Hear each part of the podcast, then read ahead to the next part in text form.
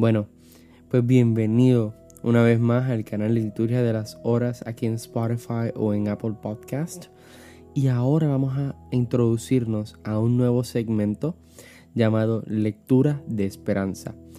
En este nuevo segmento, básicamente lo que estamos llamados a hacer, tú y yo, es solamente ponernos los audífonos y sentarnos a escuchar.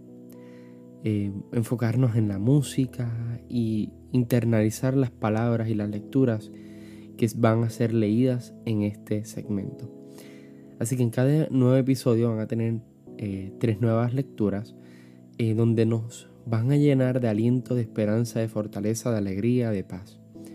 Así que nada, pues comencemos. Alzo mis ojos a los montes ¿De dónde vendrá mi auxilio? Mi auxilio viene de Yahvé, que hizo el cielo y la tierra. No deja a tu pie resbalar, no duerme a tu guardián, no duerme ni dormita el guardián de Israel. Es tu guardián Yahvé, Yahvé tu sombra a tu diestra de día el sol no te herirá, tampoco la luna de noche. Yahvé te guarda del mal. Es el guardián de tu vida. Yahvé guarda tus entradas y salidas desde ahora para siempre. Así dice Yahvé. En tiempos favorables te escucharé, y en día nefasto te asistiré. Yo te formé y te he destinado a ser alianza del pueblo, para levantar la tierra, para repartir las heredades desoladas, para decir a los presos, salid, y a los que están en tinieblas, mostraos. Por los caminos pasarán, y en todos los calveros tendrán pasto. No tendrán hambre ni sed ni les dará el bochorno ni el sol, pues el que tiene piedad de ellos los conducirá, y a manantiales de agua los guiará. Convertiré todos mis montes en caminos, y mis calzadas serán levantadas. Mira, estos vienen de lejos, esos otros del norte y del oeste, y aquellos de la tierra de Sinim. Aclamad cielos, y exulta tierra. Prorrumpan los montes en grito de alegría, pues Yahvé ha consolado a su pueblo y de sus pobres se ha compadecido. Soy consciente de que los sufrimientos del tiempo presente no se pueden comparar con la gloria que se ha de manifestar en nosotros.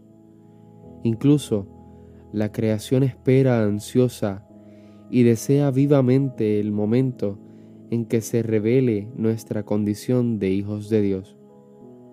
La creación en efecto fue sometida a la caducidad, no espontáneamente, sino por voluntad de aquel que la sometió.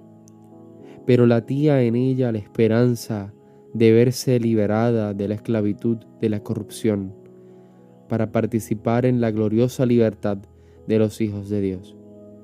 Pues sabemos que la creación entera viene gimiendo hasta el presente y sufriendo dolores de parto.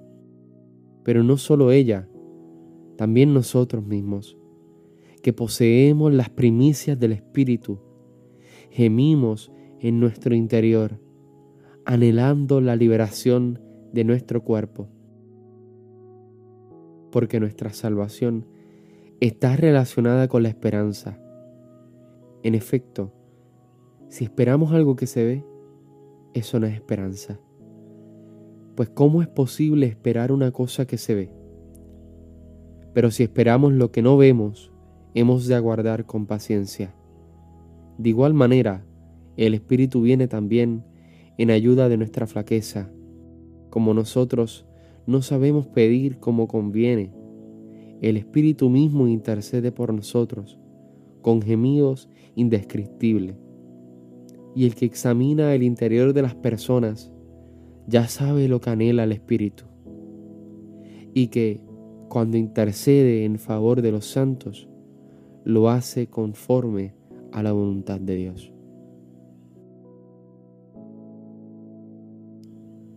De esta manera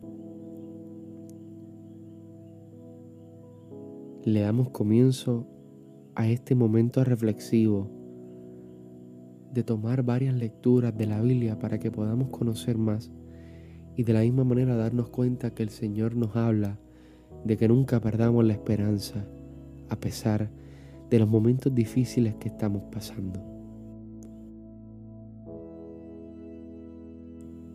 Sigamos hablando con el Señor. Aquí te dejaré dos minutos extras solamente de musiquita para que puedas hablar con Jesús. Pase bien.